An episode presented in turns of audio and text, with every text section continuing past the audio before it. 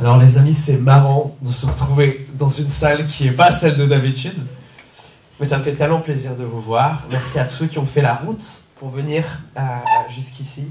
On est vraiment reconnaissant parce que euh, ces temps de culte, c'est évidemment des temps qui sont pour Dieu. C'est pour ça qu'on chante, pas parce qu'on aime chanter parce que c'est bien, parce qu'on aime ça, mais parce qu'on veut honorer ce Dieu qui est si grand et, et si puissant.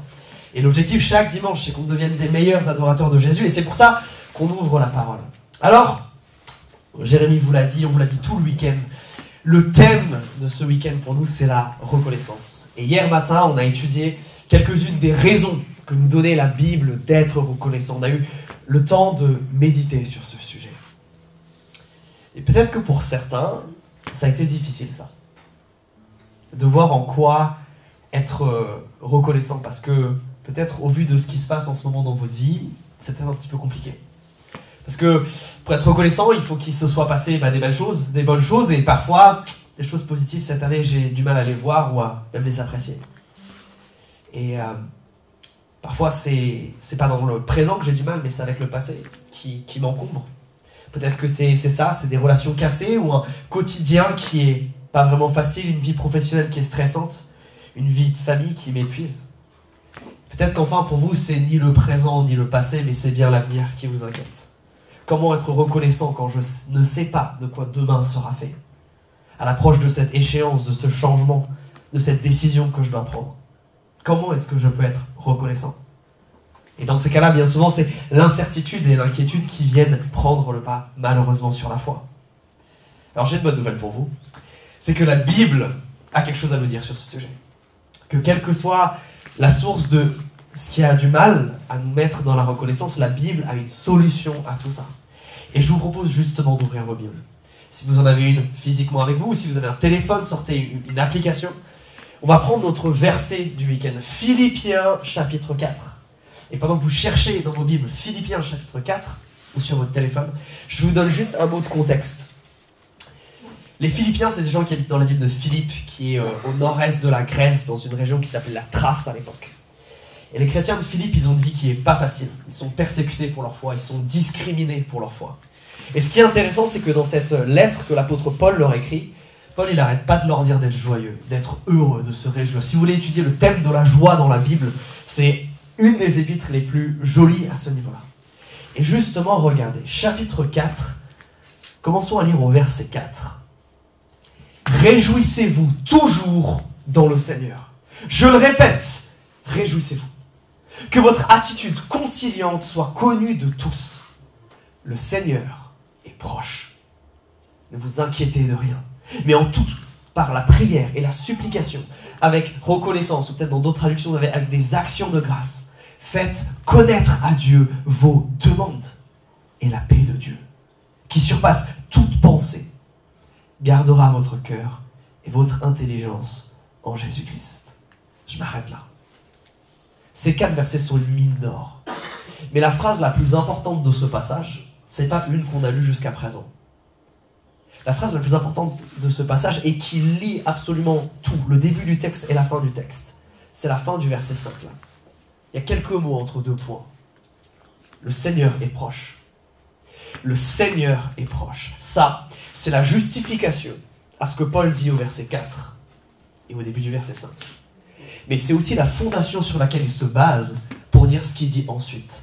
Ce verset-là, cette petite phrase-là, c'est le pivot de tout le texte. C'est comme une pieuvre. Ça, c'est sa tête. Et de tout le reste partent les tentacules. Cette phrase, elle est tellement importante. Le Seigneur est proche. On peut s'arrêter sur ce que ça veut dire, ça?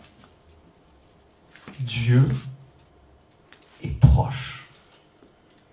Cette phrase, elle est absolument révolutionnaire. Parce qu'elle nous dit pas seulement il y a un Dieu qui existe, il y a un Dieu qui est là-haut, qui fait ses affaires. Il y a un Dieu qui est là. Il y a un Dieu qui est proche. Ce texte nous dit que Dieu, il est là, il est à côté, il est disponible. C'est pas seulement celui qui a fait des grandes choses dans le passé et qui un jour reviendra juger le monde. C'est celui qui est là, maintenant, accessible, là tout de suite. Mes amis, la beauté du christianisme est une de choses qui en fait un contraste absolu avec tout le reste. c'est que nous croyons en un Dieu qui est littéralement là, proche, à côté, pas seulement lointain, grandiose et dans les cieux, mais là tout près, présent, accessible. Et ça, ça veut dire qu'on peut l'expérimenter. Ça, ça veut dire qu'on peut dialoguer avec lui. Mes amis, toute l'histoire de la Bible, c'est une quête de proximité entre Dieu et les hommes. L'histoire de la Bible, si on devait la résumer, c'est ça. C'est le cœur de Dieu en quête des hommes. Parce que Dieu est un être qui aime la relation, il va créer des êtres qui sont relationnels, nous. Et nous, les êtres humains, il nous place dans, ce jardin qui s'appelle Éden. Et vous vous rappelez ce qui se passe à ce moment-là? Dieu dit, la terre, elle est bien, mais elle n'est pas encore assez parfaite. Alors, vous et moi, ensemble, en relation, on va transformer la terre de la même manière qu'est le, jardin d'Éden. Puis vous le savez, les êtres humains vont commencer à dire non à Dieu. On ne veut pas cette relation, on va préférer faire les choses par nous-mêmes. Et là, c'est toute l'histoire de la chute. Est-ce que Dieu, pour autant, va, va nous rejeter Va nous laisser tomber? Non Dieu va continuer sa quête des êtres humains. Et même quand les peuples vont tous se rassembler et vont dire à Dieu, on ne veut plus du tout de toi, qu'est-ce que va faire Dieu? Il va se choisir un peuple, un tout petit, pour être proche de lui. Et en étant proche de lui, c'est le peuple d'Israël, attirer toutes les autres nations à lui. En étant proche de ce tout petit peuple, montrer l'exemple à toutes les autres nations. Ce que ça, ce ça peut vouloir dire d'avoir un Dieu qui est proche.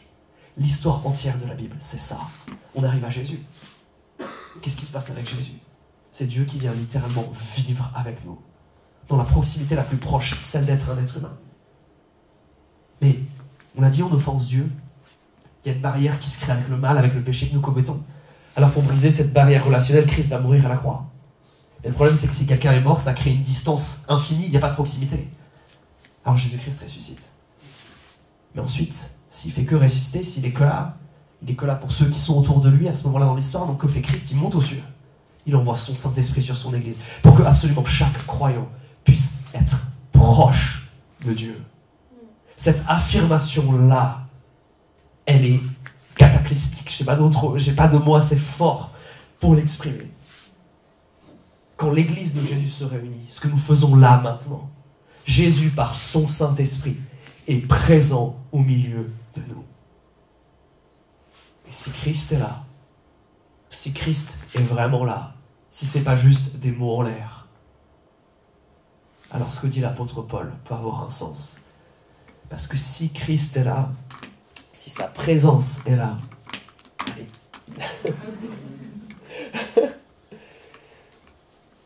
Jérémie, il se passe quoi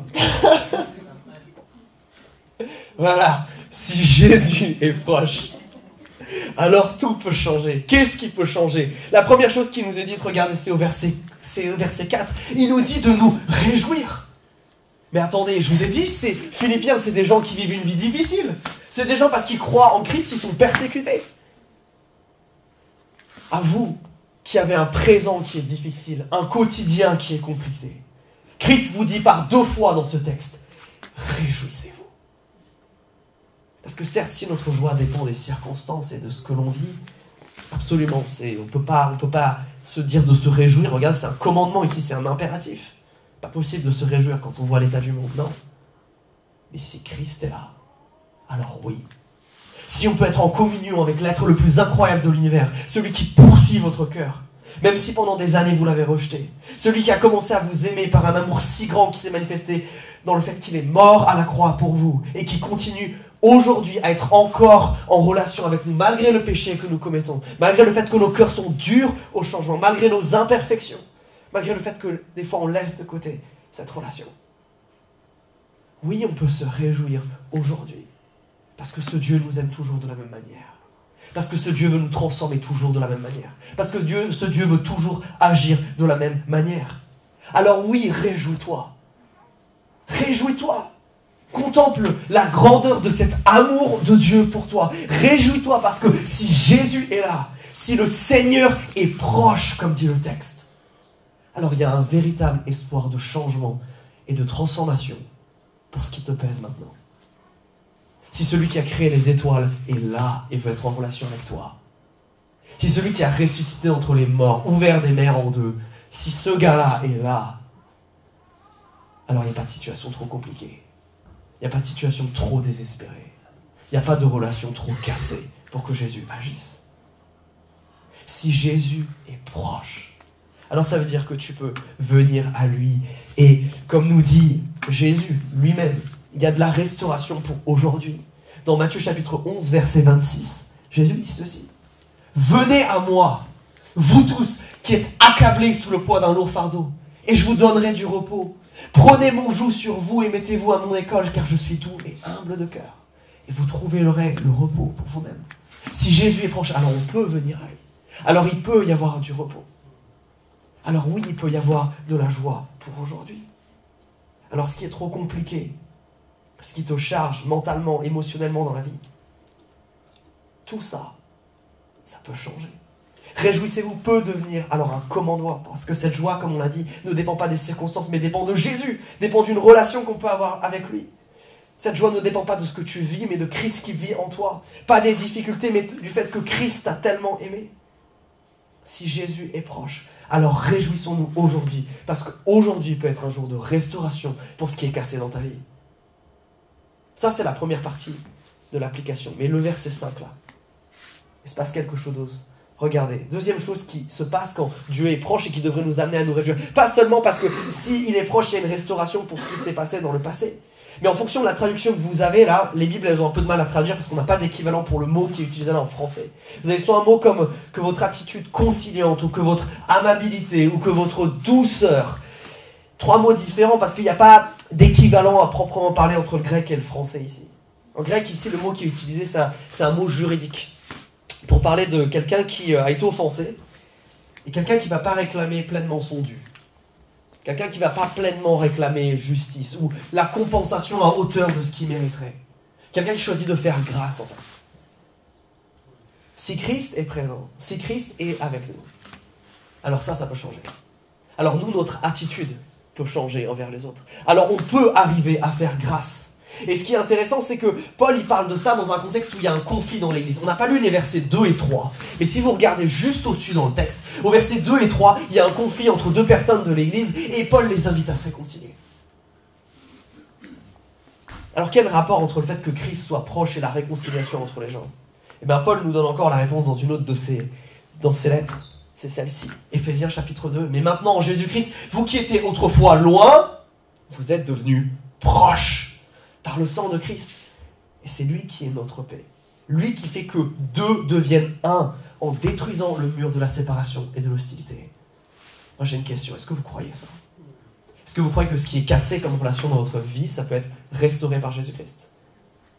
Est-ce que vous croyez que Christ peut changer votre cœur, détruire l'hostilité dans votre cœur envers cette personne, malgré le mal qu'elle vous ayez fait, malgré que vous soyez victime et innocent peut-être Est-ce que vous croyez que Jésus est assez fort pour faire ça? Parce que c'est pour ça que Paul nous dit de nous réjouir. Parce que ces choses-là, elles sont accessibles. Parce que ces choses-là, elles sont possibles.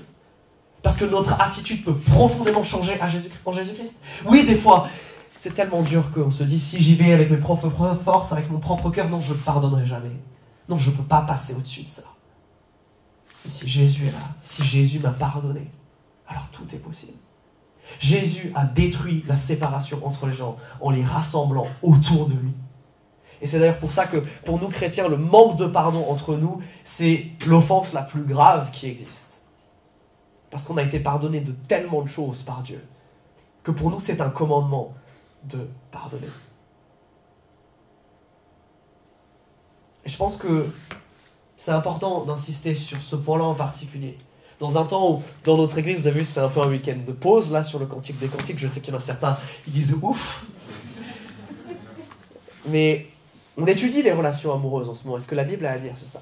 Et comme je vous le partageais hier soir, je vous vois pendant la prédication. je parle avec vous après. Et je vois que dans un temps comme ça, il y a des choses qui remontent à la surface là. Il y a des blessures. Il y a des difficultés dans vos relations qui remontent. Mes amis, ce que nous dit ce texte, c'est qu'il peut y avoir de la réparation. S'il y a Jésus, il n'y a absolument rien qui est impossible.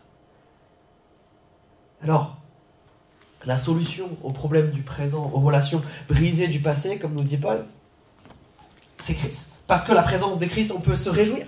Parce qu'il y a tout ça qui est possible. Et puis après, il continue. C'est pas vrai que pour le passé, c'est pas vrai que pour le présent, mais c'est même vrai pour l'avenir. Et c'est là où nos versets du week-end rentrent en jeu. Regardez le verset 6. Ne vous inquiétez de rien. Deuxième impératif. Ne vous inquiétez de rien, mais vraiment, mais comment on peut faire ça? Et parce que si Jésus est là, alors demain, il n'est pas seulement dépendant des circonstances de la vie qui peuvent te balloter. Demain est plus seulement dépendant des bons et des mauvais choix que tu vas faire. Si Christ est présent, alors tout change. Si Christ est là, alors tu peux ne t'inquiéter de rien. Si Jésus est là, ma vie n'est pas déterminée par le chaos de mes décisions. Je ne suis pas un bateau qui tangue et qui chavire, ballotté par la vie. Non, il y a un capitaine qui tient la barre d'une main ferme pour diriger le bateau, si je lui demande.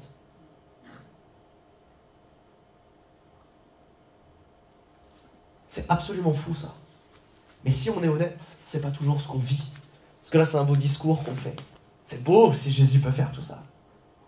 Maintenant, si on est honnête deux minutes avec nous-mêmes, on ne vit pas toujours ça.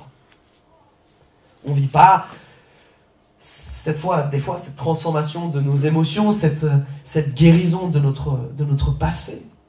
On n'arrive pas à rejeter l'inquiétude. Pourquoi? Comment je quitte tout ça? Comment je quitte les blessures du passé? Comment j'ai accès à cette restauration si c'est vrai? Si Jésus est vraiment proche Comment je fais? Et eh bien ça c'est la suite du verset 6. Et c'est bien souvent celle-là avec laquelle on a du mal. On aime les promesses. Mais quand il s'agit de se mettre en action, c'est plus compliqué. Regardez.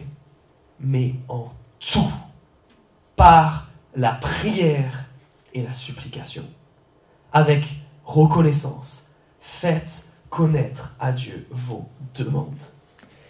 Et pour vivre près, proche de Jésus, pour vivre ça, pour vivre la non-inquiétude. Qu'est-ce qui nous est dit? Il y a un mais ici, et ce mais, il est tellement important, il introduit un contraste. Il ne s'agit pas de rester passif, d'attendre que ça se passe, non. Il faut aller chercher Dieu. Par son sacrifice à la croix et par la présence de son Saint-Esprit, Jésus se rend disponible. Il s'approche de nous. Mais vous savez, c'est comme dans tout dîner ou comme dans toute soirée. Vous pouvez avoir des gens assis à côté de vous, si vous décidez pas de leur parler, il va rien se passer. Et des fois, je crois que nous, nous avons une espèce de position attentiste par rapport à Dieu. C'est-à-dire que s'il est vraiment Dieu et s'il m'aime vraiment, s'il connaît d'ailleurs tous mes besoins, alors il va se débrouiller. Alors il va le faire lui-même. Alors je ne vais pas être en relation avec lui. Christ n'a pas dit attendez et vous recevrez. Qu'est-ce qu'il a dit? Demandez et vous recevrez. Évidemment, Jésus n'a pas besoin qu'on lui demande. Jésus n'est pas limité par le fait que vous lui demandiez ou il aurait besoin de votre permission. Bien sûr que non, il est Dieu. Mais qu'est-ce qu'on a dit au départ? Toute l'histoire de la Bible, c'est celle d'un Dieu qui va être proche de nous. C'est une histoire de relation. Vous le savez, vous qui êtes mariés, vous ne pouvez pas simplement demander quelque chose à votre époux comme ça. Non, sans relation, sans rien, je ne sais pas combien d'entre vous, mais j'en connais certains dans la salle, si on ne m'a pas dit bonjour au réveil, on ne peut rien me demander. S'il n'y a pas de relation, il ne se passe rien. Alors, est-ce que nous faisons, comme dit le texte, regardez, faites connaître à Dieu vos demandes Pas pour l'informer comme si Dieu ne savait pas, mais justement parce qu'il est proche. C'est exactement la même chose que quand, euh, chers parents, vos enfants, quand midi commence à sonner, viennent vers vous et disent Papa, maman, j'ai faim. Évidemment, vous avez déjà commencé à préparer le repas. Évidemment, c'est déjà prêt. Évidemment, vous connaissez ce dont ils ont besoin. Mais qu'est-ce qui se passe quand votre enfant vous demande ça? Il se met en relation avec vous.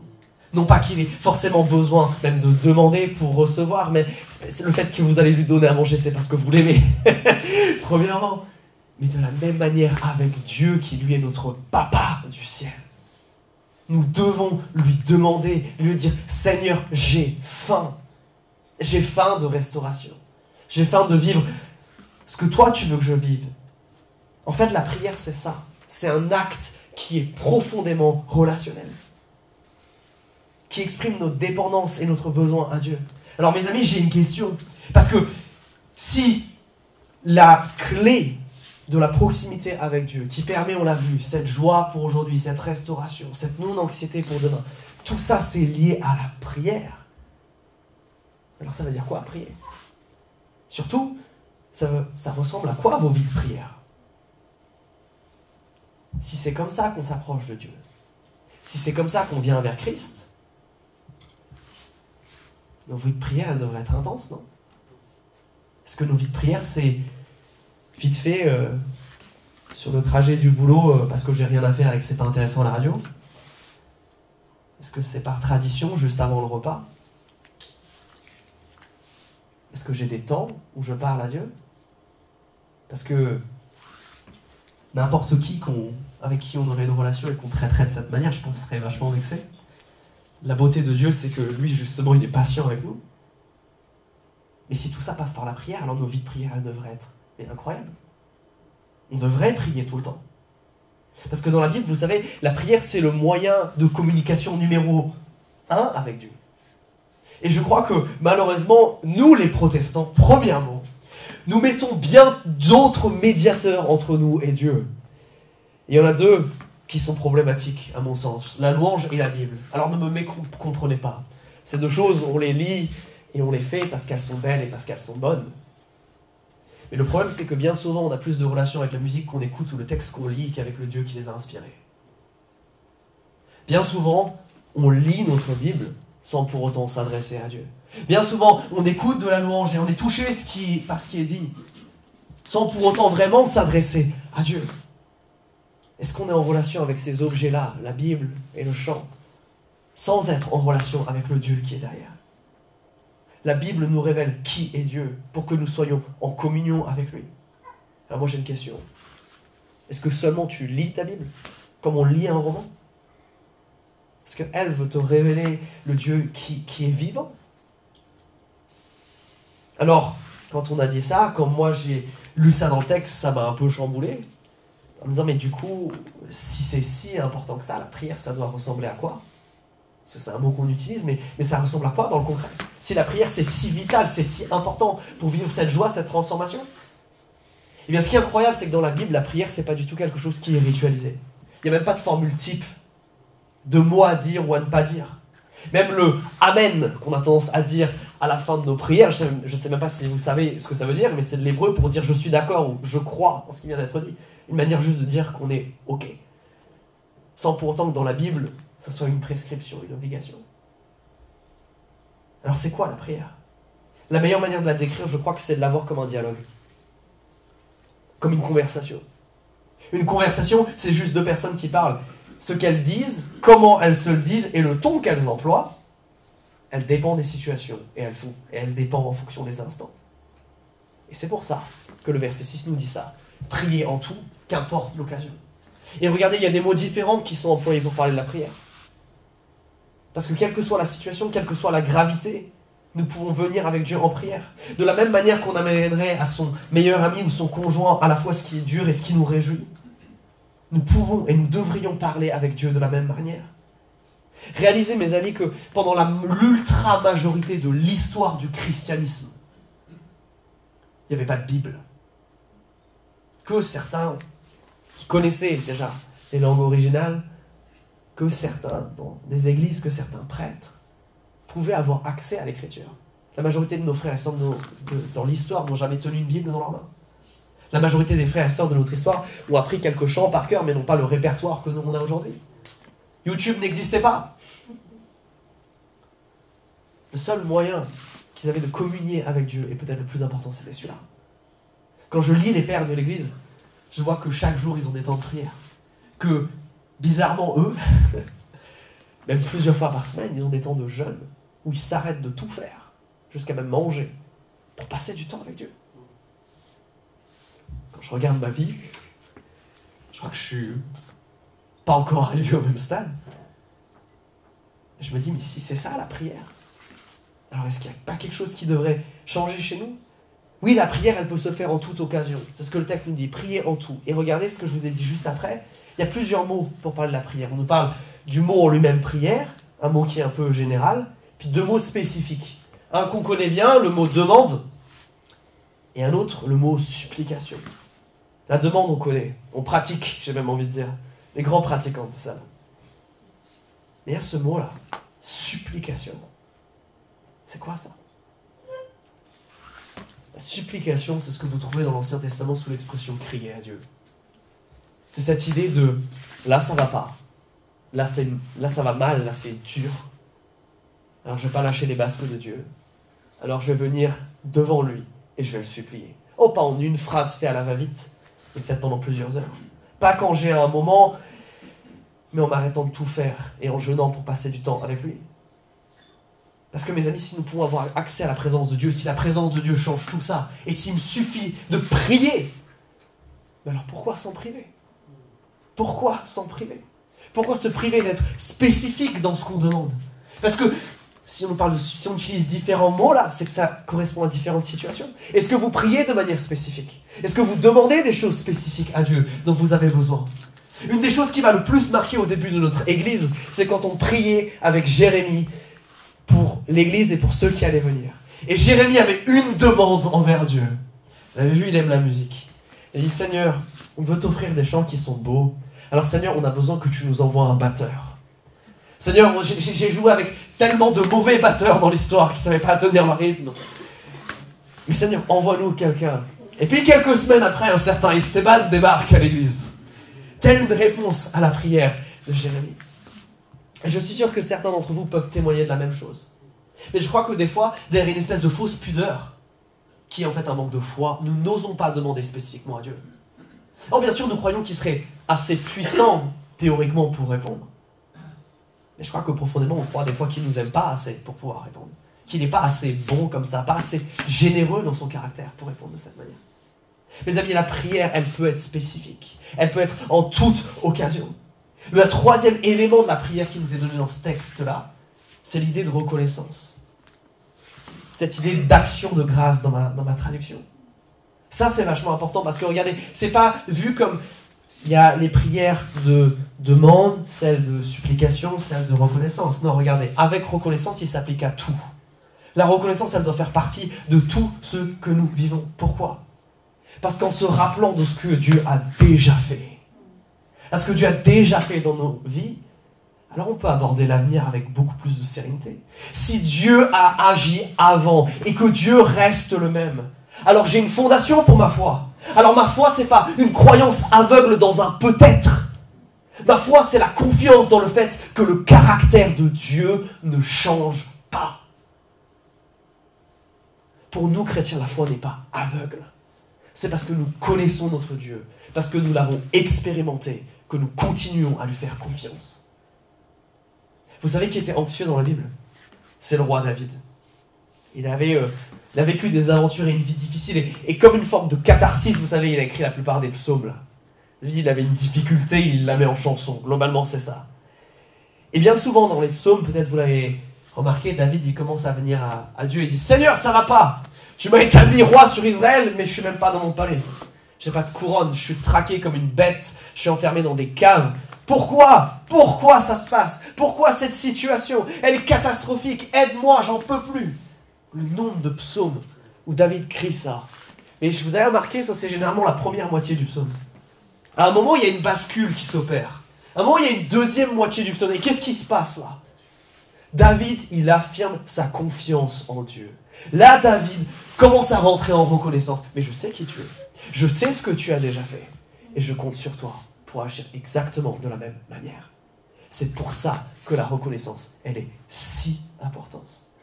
Oui, face au tsunami de cette vie qui menace de les faire chavirer, nous ne, pouvons avoir qu'un seul espoir en fait. C'est que notre capitaine qui a battu toutes les tempêtes et affronté victorieusement tous les mauvais temps peut encore nous transformer et nous sauver aujourd'hui. Que la même grâce qui t'a empêché de couler par le passé peut encore te secourir, qu'importe de quoi est fait ton avenir.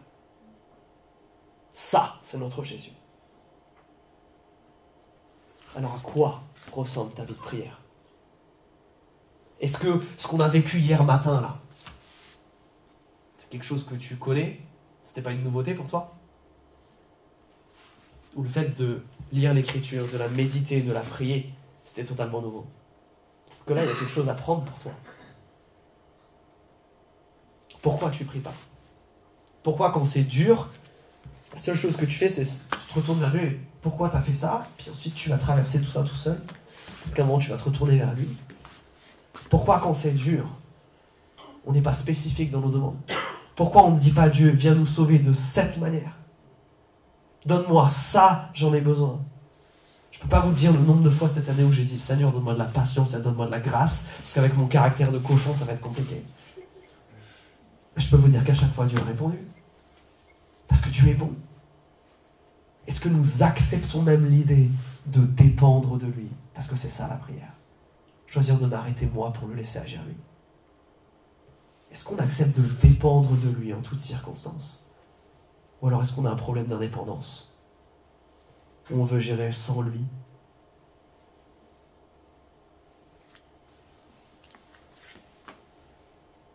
Et ce qui me marque, et c'est ce sur, que sur quoi je veux, je veux terminer, c'est ce qui se passe à la toute fin du texte. Parce que cette fin du texte, elle est extraordinaire. Qu'est-ce qu'on reçoit dans la prière? Qu'est-ce que ça change au final, tout ça? Regardez. Et la paix de Dieu, qui surpasse toute pensée, gardera votre cœur et votre intelligence en Jésus-Christ. Vraiment? Ce que Dieu peut m'offrir, c'est une paix qui dépasse toute pensée. Une paix qui dépasse toute pensée, ça veut dire une paix qui est plus grande que le milliard de réflexions que je peux me faire dans ma tête. Le milliard d'analyses. Bonjour les consciencieux. Dieu peut dépasser tout ça. Cette paix peut aller au-delà de ma compréhension de ce qui se passe, au-delà de ce que d'autres peuvent me dire. Vraiment? Ce que Dieu peut me donner peut surpasser ici, et c'est ce que le texte dit. Tout ce que d'autres êtres humains peuvent m'apporter. Moi j'ai alors une question. Pourquoi Dieu est le dernier dans la liste qu'on va voir? Pourquoi on va parler à la terre entière de nos problèmes et de nos difficultés avant d'aller voir Jésus? Bien sûr, évidemment qu'on a besoin les uns des autres. Attention. Mais si on exclut Jésus de l'équation, je crois qu'on se prive de la plus grande des bénédictions. Et regardez ce qui est dit derrière. C'est non seulement elle surpasse tout ce qui peut être donné, mais pourquoi? Parce que cette paix, a une capacité spéciale. Elle peut garder notre cœur et notre intelligence. Alors ça, je trouve ça incroyable. Une paix qui peut garder mes émotions et mes pensées de vagabonder, de vadrouiller, de partir à droite, à gauche, de m'emmener dans l'anxiété, de m'emmener dans la peur. Vraiment, ça c'est possible? Oui, ça La paix que Jésus donne et que nous trouvons dans la prière, c'est ça. Est-ce que c'est peut-être pour ça que, justement, quand ça va mal, on a du mal à prier? Est-ce que c'est peut-être pour ça que Satan nous attaque sur ça? Possible. La paix que Jésus donne, elle peut garder ton cœur et ton intelligence. Incroyable. Toi qui as peur, tes émotions transformées par Jésus. Toi qui es perdu dans tes réflexions, ton intelligence transformée par Jésus. Mais regardez où est-ce qu'elles sont gardées et ça, c'est ce qui est fondamental. Elles sont gardées en Jésus. Parce que c'est bien souvent ça le problème. Bien souvent, avec un peu de bouteille et de maturité chrétienne, on se rend compte que Dieu était toujours là. Le problème, c'est que moi, j'ai pas daigné m'approcher de lui. Ou alors j'ai commencé et je me suis arrêté. Et des fois, on se dit, mais pourquoi? Pourquoi je vis ces vagues, ces hauts et ces bas, ces montagnes russes peut-être dans ma foi et dans ma relation avec Dieu Vous avez la réponse ici. Parce que nous ne prions pas. Qu'est-ce que fait la prière? Elle garde mes émotions et elle garde mes pensées. Oui, mais où est-ce qu'elle les garde? En Jésus-Christ. C'est ça qui se passe. Ce texte, il est tellement déroutant parce que ce qu'il nous dit là, c'est que justement la prière, c'est la super glue qui vient nous coller à Jésus. Jésus est proche, oui, la prière, c'est ce qui nous rapproche de lui. C'est ce qui nous emmène vers lui.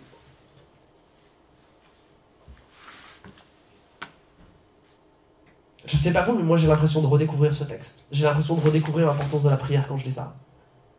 Quand je vois ma vie, je me dis, mais Seigneur, à côté de quoi je passe? Quelles blessures je traîne depuis tellement longtemps?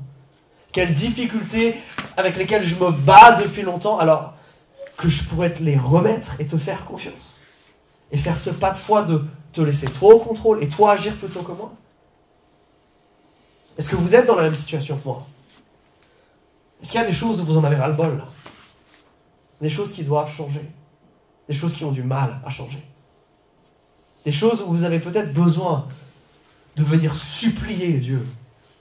Ou la dernière fois que vous avez prié pour cette difficulté, c'était au milieu d'un moment de pleurs, et c'était trois mots. Vous n'êtes pas vraiment venu à Dieu. Vous l'avez juste demandé pourquoi ça se passe, mais, pas agi, mais pas viens. Mes amis, je crois que le, le plus grand problème que nous avons chrétiens, c'est que nous manquons de foi en la bonté de Dieu. On s'estime heureux d'être sauvé et c'est déjà pas mal. Alors c'est vrai. Mais d'un autre côté, c'est tellement limité à la grâce que Dieu veut nous faire. C'est tellement limité son caractère bon et généreux, ça. Est-ce qu'on n'est pas en train de passer à côté de choses que Dieu voudrait nous offrir? Parce qu'on ne vient pas à lui. Dieu, c'est pas un forceur. Il ne t'impose pas sa présence. Il est proche, certes, mais il ne va pas te coller, il ne va pas te harceler si tu ne veux pas de lui. Il faut s'approcher de Dieu dans la prière. Alors je vous propose que c'est ce, que nous fassions maintenant. Que nous nous approchions de Dieu. Parce que Dieu s'est approché de nous. Et au travers de la Sainte Seine, on va se rappeler comment Dieu s'est approché de nous. Et peut-être que là, tu dois prendre une décision par rapport à ça. Peut-être que là, ça a touché du doigt quelque chose dans ta vie où tu es pas proche, mais tu es loin. Quelque chose où tu dois t'approcher de Dieu. Tu dois arrêter d'essayer de faire par toi-même. Tu dois peut-être abandonner un orgueil ou un péché là. Parce que tu as vu qu'avec tes méthodes, ça ne marche pas. Et si on essayait la méthode de Jésus maintenant? Et si on essayait de s'approcher de Dieu Alors on va chanter un, des, nouveaux chants qu'on a, qu'on a appris cette année, qui dit la chose suivante. Saint-Esprit, tu es le bienvenu. Remplis ce lieu. Change l'atmosphère de mon cœur. Je veux que vous le chantiez comme une prière. Je veux que vous le chantiez si vous en êtes convaincu. Que dans cet élément de votre vie, vous avez besoin du Saint-Esprit. Et de l'accueillir, de lui dire, Seigneur, sur cet aspect, peut-être je me suis éloigné de toi, peut-être je ne t'ai pas laissé la place et l'honneur et la gloire qui t'est dit. Peut-être que là, j'ai tellement cherché par moi. Maintenant, je veux voir ce que toi, tu as à dire. Je vous invite maintenant à rentrer dans ce temps-là. Peut-être encore demander à Dieu si c'est pas clair. Est-ce qu'il y a quelque chose dans ma vie là je le vis, mais absolument sans toi, où je sais que tu existes, je sais que tu es là, mais il n'y a pas de relation entre toi et moi sur ça? Chantons.